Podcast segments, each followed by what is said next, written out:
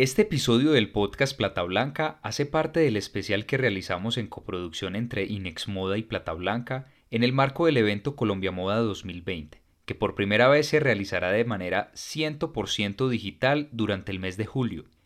Quisimos hablar en Plata Blanca los negocios del mundo de la moda, el contexto económico, consumo, exportaciones, pasarelas de pago y los modelos de negocio que surgen en este sector que ha demostrado ser resiliente en medio de una retadora pandemia. Acá vamos. Juan Hurtado y sus invitados expertos hablando de manera clara y sin rodeos, lo que mueve la economía global, los grandes negocios y el dinero de tu bolsillo, aquí en Plata Blanca. Bienvenidos.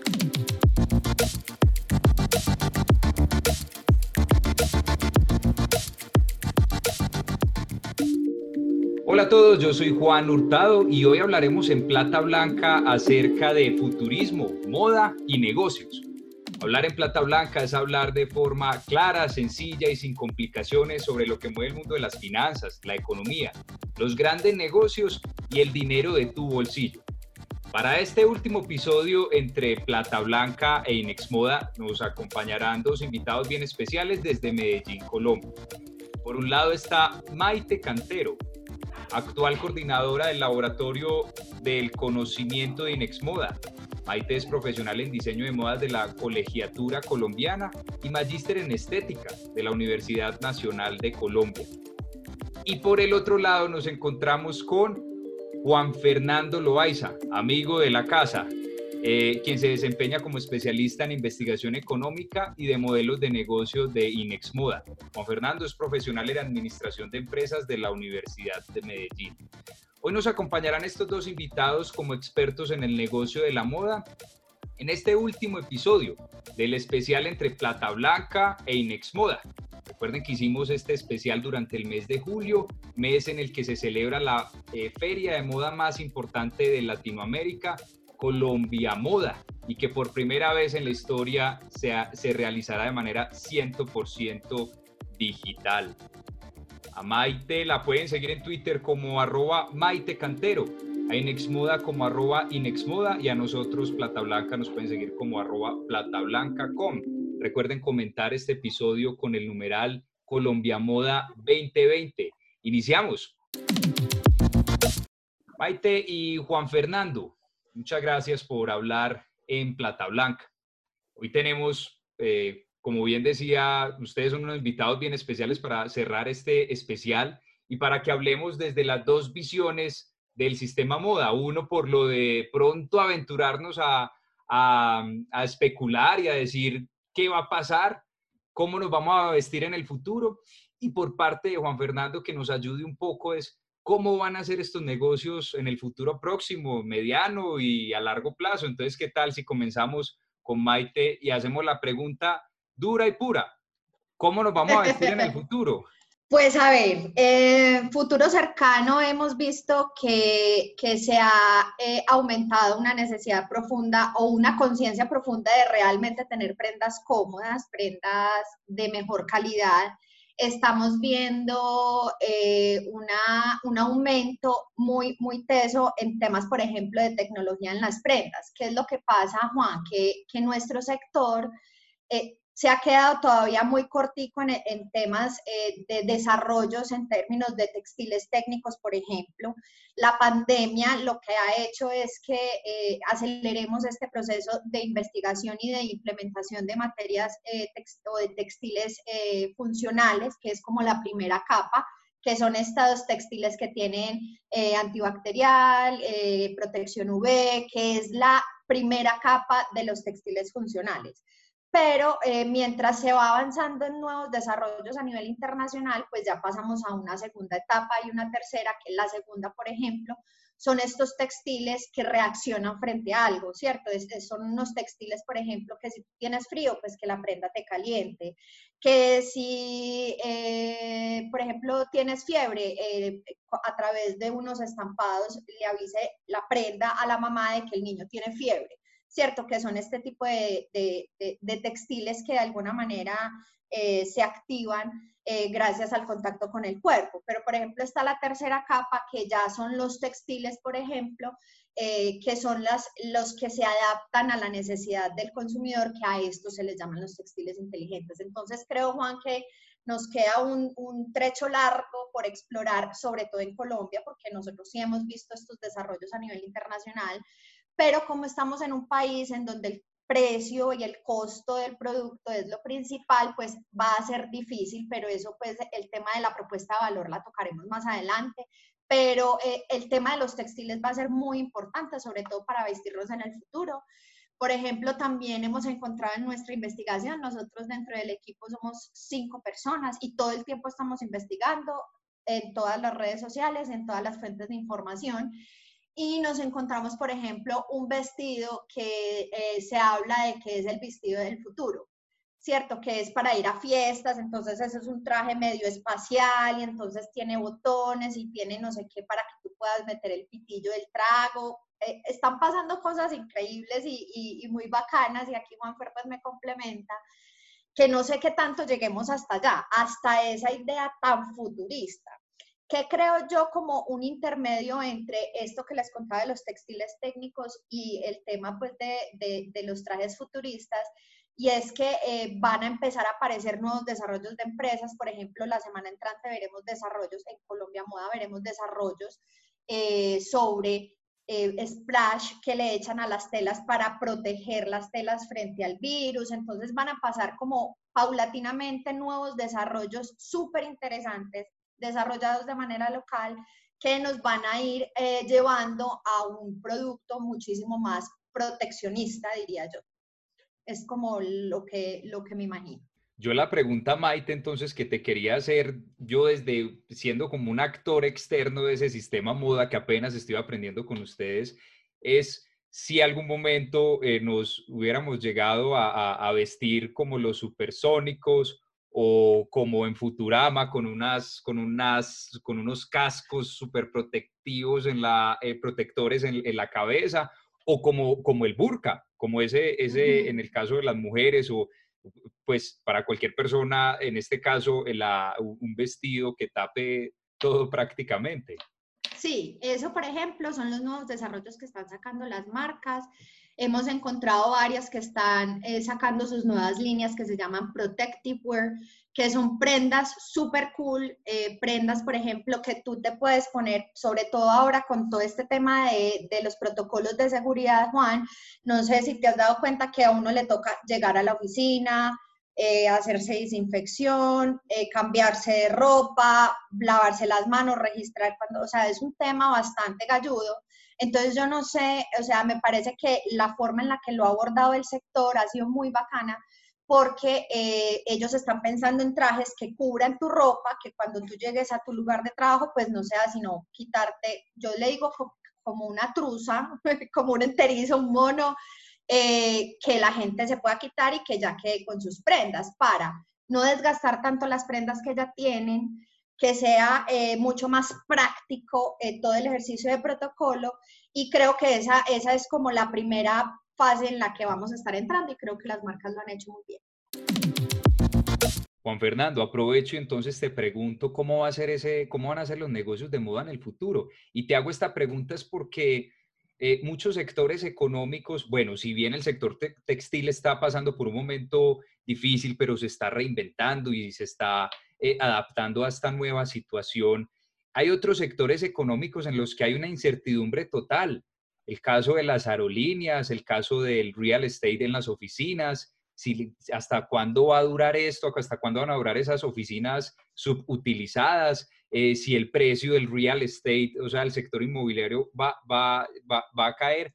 Pero entonces, lo, digamos que lo, lo, lo especial de este sector moda es que sea cual sea la forma que Maite nos dio de pronto un, un abrebocas de cómo podría ser esa forma, em, hay algo de fondo y es que todos sí o sí nos tenemos que vestir.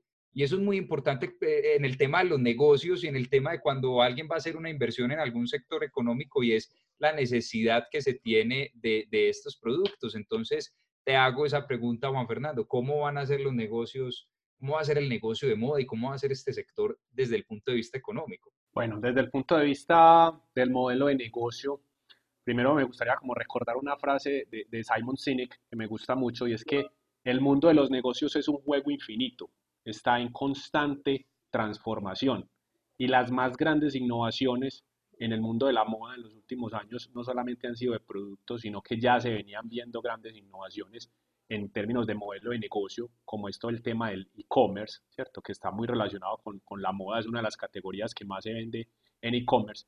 Entonces esa transformación ya había comenzado. Lo que hace la pandemia es acelerar esos cambios, esas transformaciones, esas preguntas por nuevas tecnologías o por nuevos modelos de negocio eh, para que se den más rápido. Hay como dos grandes puntales que nosotros hemos identificado en esa transformación. El primero tiene que ver con el tema de la tecnología, ¿cierto? La tecnología como medio habilitante para que los negocios cambien. Te voy a poner un ejemplo. Hoy hay plataformas que pueden identificar la probabilidad de que una mujer esté embarazada, ¿sí? Una marca entonces podría anticiparse a realizarle recomendaciones a esa mujer con la moda para una mujer eh, embarazada.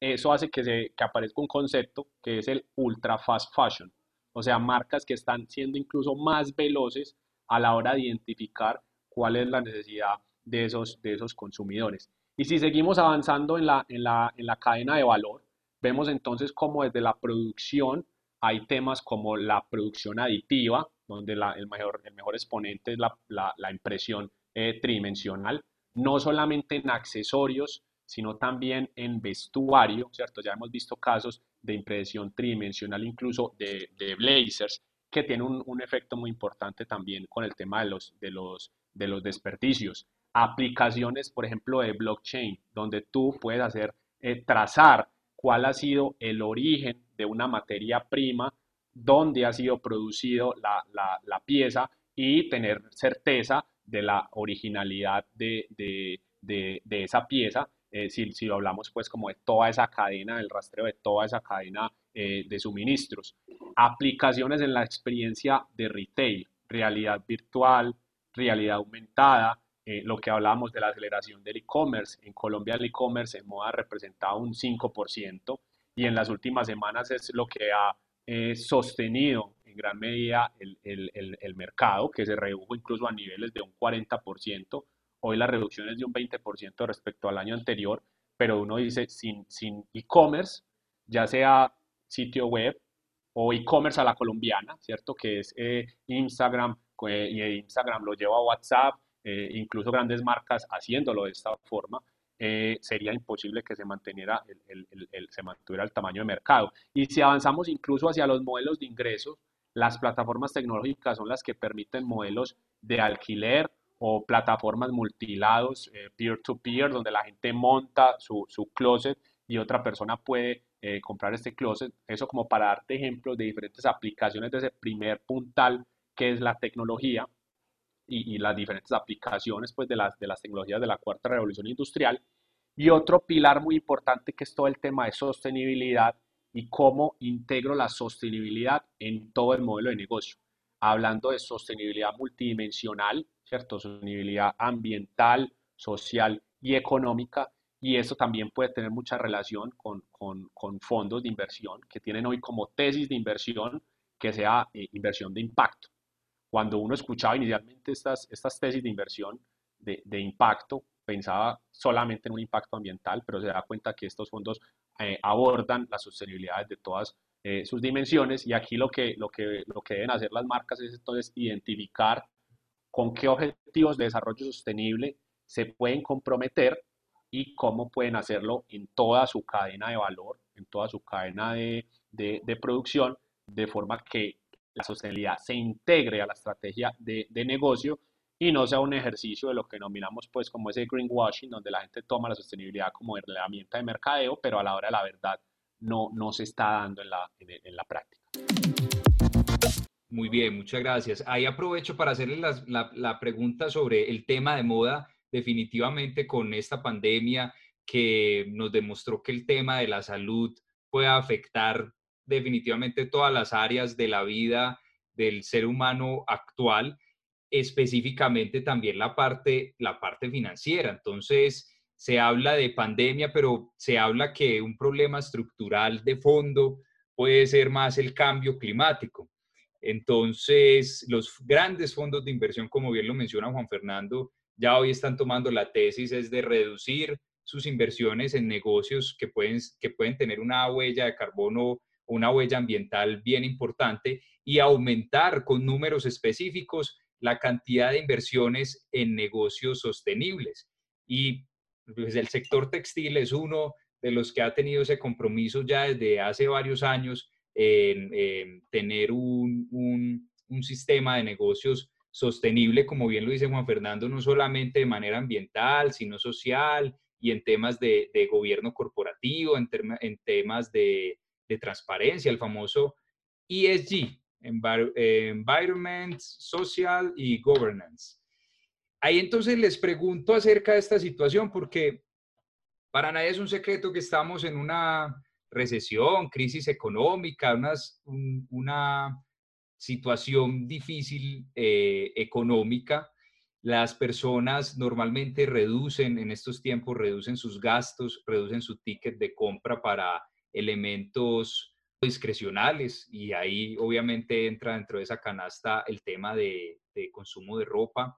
Entonces, las personas y las familias van a buscar economía, van a buscar descuentos, van a buscar, de pronto se pueden sentir tentados a seguir con el tema del fast fashion o básicamente pues comprar eh, prendas a bajo, a bajo costo, sacrificando otros ítems que ahora están tomando mucha más relevancia, como decimos la sostenibilidad. Entonces, la pregunta específica es, cómo hacer ese balance entre buscar economía en medio de una crisis económica, pero también darle prioridad a otros ítems como la sostenibilidad.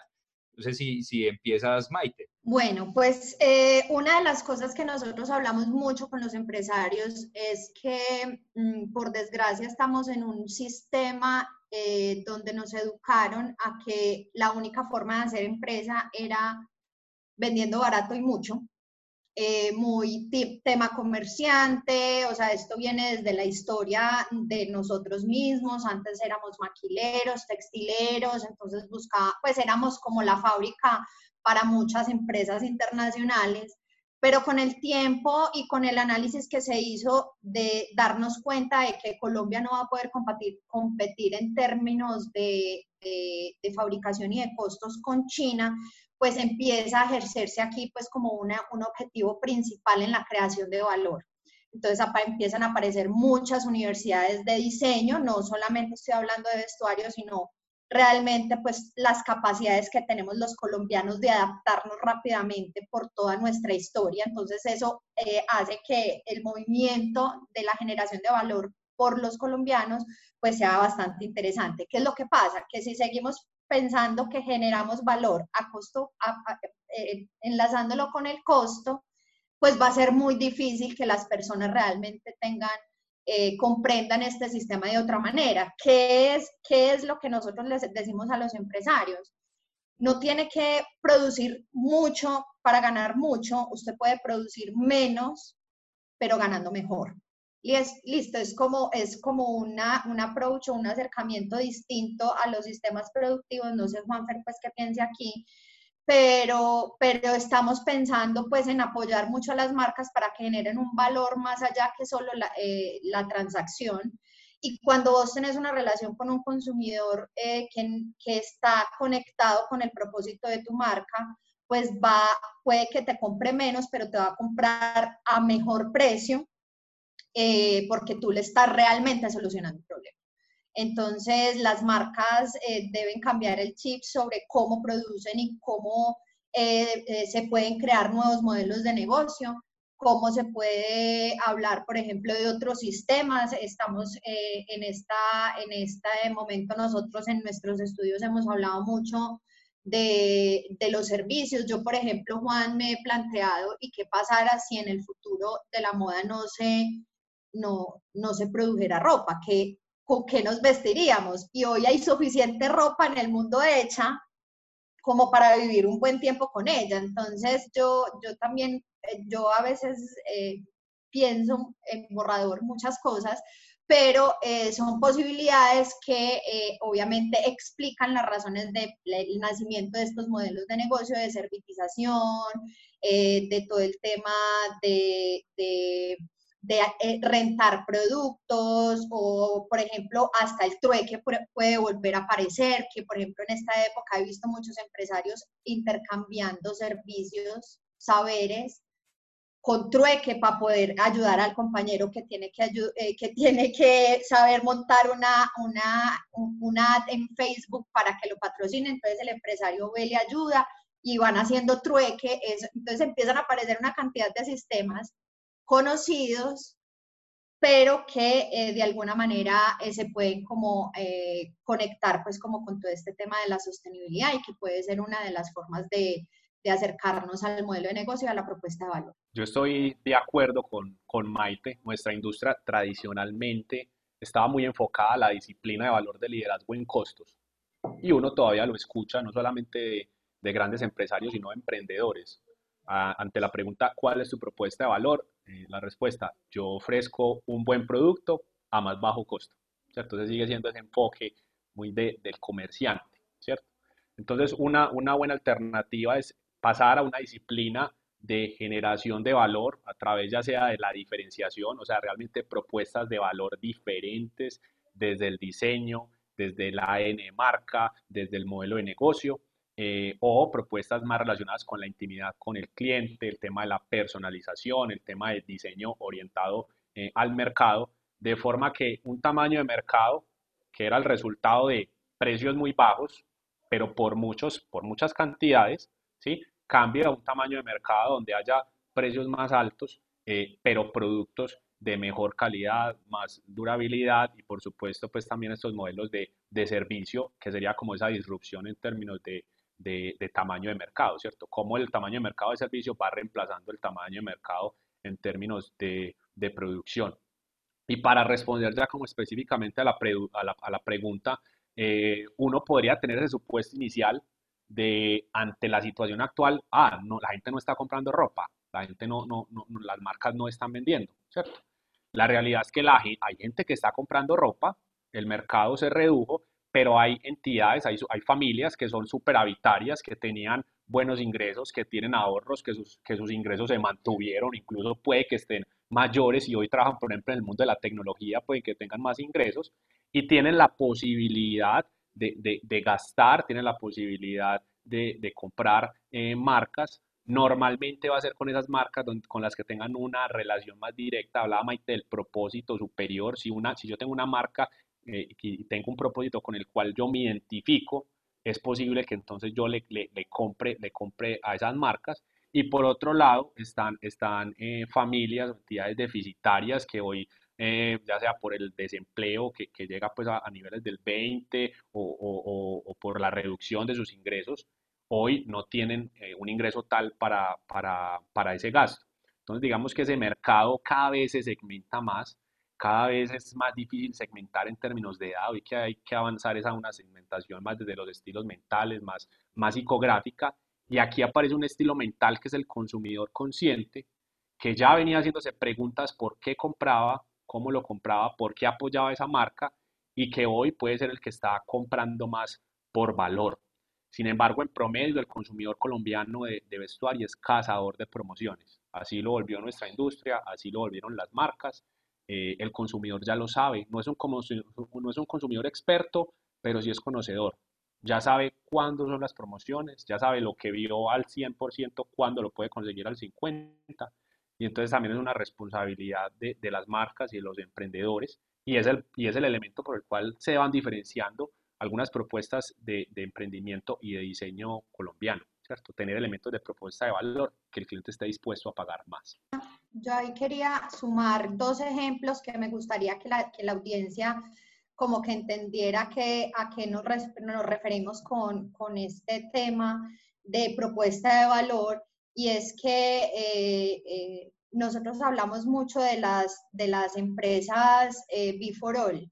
Eh, son empresas que tienen un modelo de negocio, Juanfer también lo puede traducir de una manera más cercana, pero son empresas que en, donde todos ganan. Entonces, por ejemplo, hay un, caso de un, un, supermercado francés que se llama Le Bon Marché, y ellos, por ejemplo, entendieron después de que pusieron la ley de que no podían botar comida, los, los, que cultivan, entonces Le Bon Marché empieza a comprar los productos que no le reciben porque le salen tres, la zanahoria de dos patas o la manzana con una bolita, como esas eh, se llaman como las, las verduras y frutas feas, pero eh, con esta ley a ellos les toca encontrar un modelo de negocio donde ese producto sí llegue a la, a la gente y hacen una campaña que se llama Inglorious Fruit and Vegetables, que es súper bonita, donde el, el que cultiva eh, gana porque le está vendiendo el producto a Le Bon Marché, el consumidor recibe frutas de buena calidad, pero que no son bonitas simplemente, a un menor precio, pero, y también eh, Le Bon Marché pues abre una línea de negocios nueva. Entonces, cuando uno piensa en modelos de negocio before all, es que todas esas, eh, que todo sea un gana-gana, que, que, es un, un, modelo de pensamiento distinto que tenemos que empezar a, a generar eh, eh, aquí. Por ejemplo, te voy a mostrar esta camiseta. Esta camiseta, por ejemplo, es de una marca peruana que se llama La Pietà, se llama Proyecto Pietà, y es una marca eh, donde su propuesta de valor es que está realizada para, eh, está realizada por personas en la cárcel en Perú. Entonces, ellos hacen todo el desarrollo creativo, ellos hacen el desarrollo de producción y es darles esa oportunidad, pero es un pensamiento de negocio donde el, el, que está encarcelado gana porque está estimulado en ganar algún dinero, en, en, en, realmente pues como entrar otra vez al modelo de la sociedad pues sin estar en la cárcel, pero también la marca gana porque está vendiendo, está ganando un porcentaje y el consumidor también eh, gana y se siente orgulloso de, de apoyar esa causa. Entonces estamos invitando a las marcas que eh, empiecen a pensar mucho más en ese propósito, a quién le dan esa propuesta de valor y, de, independiente al precio, pues si un consumidor se enamora de tu causa o se enamora de tu transformación como empresa, si crees en lo que estás diciendo y sos transparente, pues el consumidor puede tender a aumentar. Hemos visto en cifras como las marcas, como los, perdón, eh, van a poder comprar eh, productos con mucha eh, conciencia, con valores agregados, productos sostenibles o materia prima sostenible, y el consumidor está dispuesto. Y como dice Juanfer, los consumidores hoy están atentos a marcas de una manera no crítica ni criticones, sino más bien como observadores. Entonces están bastante atentos. Hablaba hablaba Maite sobre esta tendencia del before all, los negocios para todos, eh, como tendencia y en ese concepto lo estamos viendo más o menos hace dos, dos tres años, ¿cierto? Venía apareciendo, pero me parece muy que before all nos recuerda el objetivo básico financiero, que se nos ha olvidado, ¿cierto? El objetivo básico financiero es poder maximizar las utilidades, ¿cierto? De los, de los accionistas a un largo plazo gracias a que satisfacemos también necesidades de un consumidor y tenemos a colaboradores contentos. ¿sí? ¿Qué pasó con ese objetivo básico financiero? Que pensamos a corto plazo, utilidades a un año, no importa si los trabajadores están felices o no, no importa si el consumidor no quedó satisfecho y no vuelve, ¿sí? pero acordemos a largo plazo, generar ingresos a futuro. Entonces, realmente, Before es volver a ese objetivo básico financiero y hoy aplica mucho para las marcas que en un primer momento dijeron, pero es que si no estamos vendiendo igual. Entonces la, la, respuesta de nosotros era, ¿cómo puedes o qué puedes darle hoy a tu consumidor para que si él no te compra hoy, se acuerde de lo que vos hiciste en esos momentos tan complejos en un año, en dos años o algunos casos incluso a la semana, ¿cierto? A la semana consumidores dándose cuenta de qué estaba haciendo por nombrar algunos casos Arturo Calle o que estaba haciendo True, ¿cierto? Que estaban haciendo marcas que tenían causas y compromisos con lo que se estaba viendo, con lo que estaba pasando. E incluso Before llega a un, nivel que se denomina pricing pandemonium y es coger el precio y abrir los precios, ¿cierto? Empresas y marcas diciendo, miren, nuestro artículo vale tanto. Y usted puede elegir tres opciones de precio. Si paga este precio, nos permite nosotros cubrir costos. Si paga este precio, cubrimos costos y gastos. Si paga este precio, cubrimos costos, gastos y, donamos a esta causa. Y si paga este precio, cubrimos costos, gastos, donamos a esta causa y nos permite el crecimiento futuro porque está generando una utilidad. Entonces, entonces mire cómo se le abre la información a los clientes de los consumidores y se les explica por qué eh, un precio que permite una captura mayor de valor y entonces el consumidor ya elige hasta qué punto se quiere eh, comprometer. Pero son tendencias bien interesantes que, hemos visto pues en, estos días. Sí, y también en marcas, Juanfer, estamos viendo etiquetas de marcas sostenibles que como casi como cuando tú coges un producto de alimentos y lees como este tiene tantas calorías, este tiene tanta, tanta eh, proteína, grasa, casi, casi que están trasladando ese sistema, como lo dice Juanfer, a las etiquetas de las prendas. Entonces dice, la confección la hizo Peranita y se le pagó tanto. El empaque, pues como todo súper claro y se está viendo ya en moda. Hablemos ya para finalizar eh, un poco acerca de, del tema financiero. Digamos que haciendo la conexión de todo lo que hemos hablado para poderlo conectar con ese, con ese tema financiero. Bueno, les cuento, eh, Juanfer muy bien sabe, fue el que me invitó para dar la conferencia en Colombia Moda, eh, de una conferencia que se llamó el FinPitch eh, y el modelo de conquista, que las finanzas no sean un problema para, para su pitch. Y bueno, obviamente me tocó estudiar, investigar acerca de, de, cuáles eran estas empresas del sistema moda que estaban mandando la parada a nivel mundial y que estaban en bolsa pero sobre todo que estuvieran en tendencia, en tendencia con todo esto que estamos hablando, que tuviera mucho más futuro de empresas nuevas que hayan salido recientemente a bolsa y que tuvieran un futuro. Me, llama, me llamó el caso, me llamó la atención el caso de, de Real Real, eh, se conoce como el marketplace o así se autodenomina el marketplace de, de segunda mano de, de, artículos de lujo más grande del mundo que salieron a bolsa en el 2019 pero que lastimosamente hoy está con el al 50% de su precio en bolsa. Investigando por qué esto, usando que sobre todo la bolsa en Estados Unidos pues ha tenido un bullish o ha tenido un crecimiento impresionante después de la caída en marzo, casi que se ha recuperado a sus máximos históricos.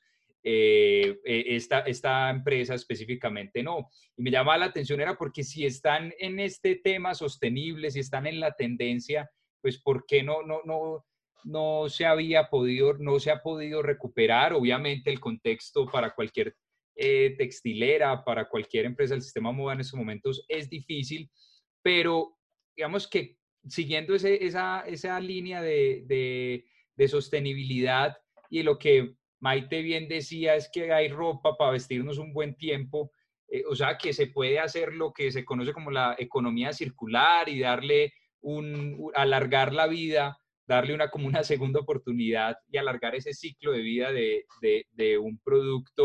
Eh, bueno, ahí llega el tema del valor agregado, en este caso de Real Real, es que habían denuncias, investigaciones de que realmente su, su promesa de valor que era vender artículos totalmente originales de marcas súper costosas o, o, de marcas de lujo, eh, pues que se estaban metiendo artículos que no eran tan originales como decían. Entonces, de pronto ahí uno se puede dar eh, la idea de por qué, de cómo le, por qué le ha ido, cómo le ha ido a, a esta empresa. Y también está el caso de Render Runway, que mm, últimamente alcanzó una valoración round down, es decir, que después de su última valoración y de convertirse en un unicornio, o sea que llegó a una valoración de más de mil millones de dólares, pues en esta última ronda que tuvo hace poquitos meses, pues ya bajó su, su valoración. Entonces, bueno, algunas, algunas movidas del, del sector que a nivel internacional que, que, uno está ahí como,